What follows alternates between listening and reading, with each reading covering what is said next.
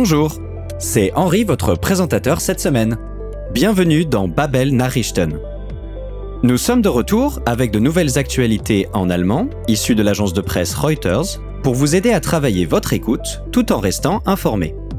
Dans cet épisode, vous accompagnerez des Berlinois qui profitent d'un dernier jour d'été indien au début de l'automne. Vous entendrez également parler du calvaire des migrants vénézuéliens à la frontière entre le Mexique et les États-Unis et de l'appel à la prière du muezzin qui résonne dans les rues de Cologne. N'hésitez pas à consulter la transcription de cet épisode sur babel.com/podcast et bien entendu, vous pouvez toujours revenir en arrière pour réécouter si vous pensez avoir manqué quelque chose. C'est parti Les Berlinois ont récemment pu profiter d'un soleil inattendu, ein un soupçon d'été indien au début de l'automne. Le beau temps a adouci l'entrée dans la nouvelle semaine, hat den Einstieg in die neue Woche versüßt, invitant à sortir manger des glaces et se prélasser sur les terrasses ensoleillées. Une météo de courte durée, avec la pluie à l'approche, im Anflug, la nuit suivante.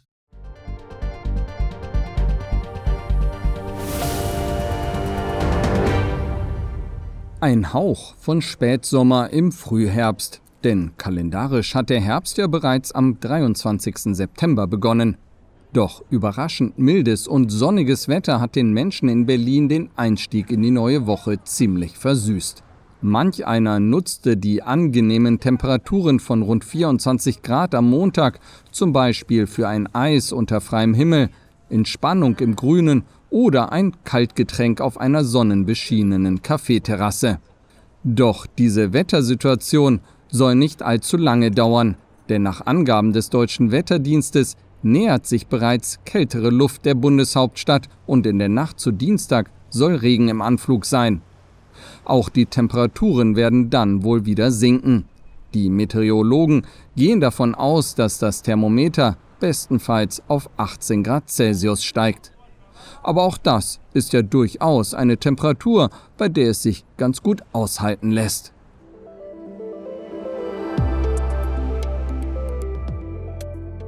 Les migrants vénézuéliens manifestent à la frontière entre le Mexique et les États-Unis. Les autorités des deux pays ont annoncé que les Vénézuéliens qui tentent d'entrer aux États-Unis seraient renvoyés au Mexique. Cette décision est survenue après que leur nombre avait considérablement augmenté, erheblich angestiegen war. Plus de 150 000 Vénézuéliens ont été interceptés, ou aufgegriffen, à la frontière entre octobre 2021 et août 2022. Nous entendons le témoignage de deux migrantes, Renesis Palma et Yeni Brizeno, qui nous parlent de leur désir d'une meilleure qualité de vie et d'un avenir meilleur pour leurs enfants. Les contrôles stricts des prix au Venezuela engendrent une pénurie généralisée, führen weit verbreiteter Knappheit. Le pays verfügt über ou dispose des plus grandes réserves de pétrole du monde, et il a été durement touché par la chute des prix du pétrole en 2014.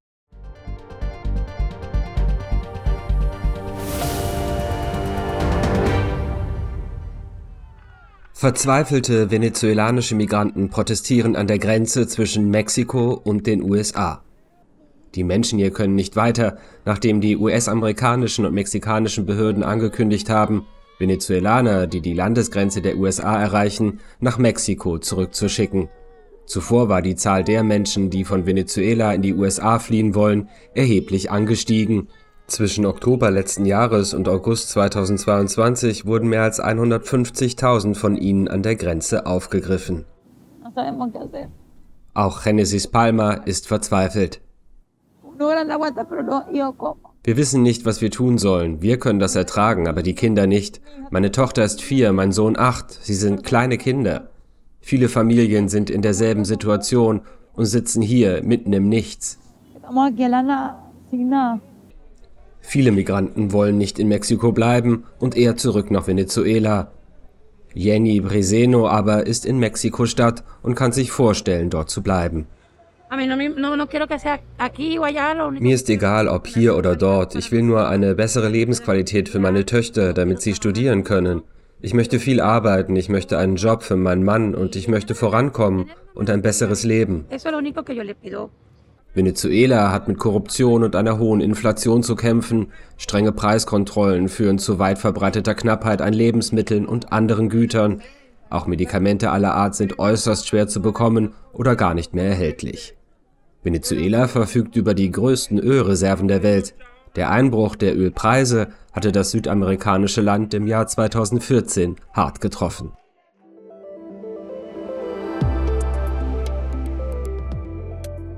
Le quartier d'Ehrenfeld à Cologne fait une expérience inédite. Récemment, pour la première fois, l'appel musulman à la prière a résonné, ou ist erklungen, devant la mosquée locale. Le muezzin, la personne qui lance l'appel à la prière, a chanté entouré de curieux, umringt von Schaulustigen. Les haut-parleurs n'étaient pas sur le minaret comme le veut la coutume, mais sur la porte de la mosquée, et le volume était limité. Telles sont les restrictions imposées à cet essai, ou Probebetriebs, de deux ans, initié par la maire de Cologne, Henriette Recker. Cette initiative permettra à l'appel à la prière de devenir une partie du paysage sonore de Cologne, des Klangbilds Kölns, au moins provisoirement. Nous entendrons la réaction de deux passants qui font allusion à l'émoi suscité par l'initiative, mais ne voient pas où est le problème. Les cloches de la cathédrale de Cologne et d'autres églises sont bien plus bruyantes, si bien que l'argument du volume sonore ne tient pas la route. Ils ont bon espoir, ou sind zuversichtlich, qu'il n'y aura pas de problème dans le voisinage.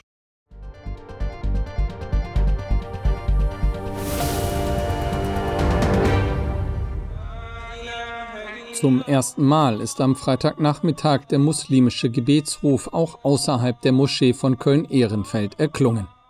Umringt von Schaulustigen sang der Muezzin den muslimischen Gebetsruf. In Köln waren die Lautsprecher über den Türen zur Moschee angebracht und nicht wie sonst üblich an einem der Minaretttürme. Auch war die Lautstärke begrenzt, das sind die Einschränkungen eines zweijährigen Probebetriebs, der auf Vorschlag der Kölner Bürgermeisterin Henriette Reker den Gebetsruf zumindest zeitweilig zum Klangbild Kölns werden lässt.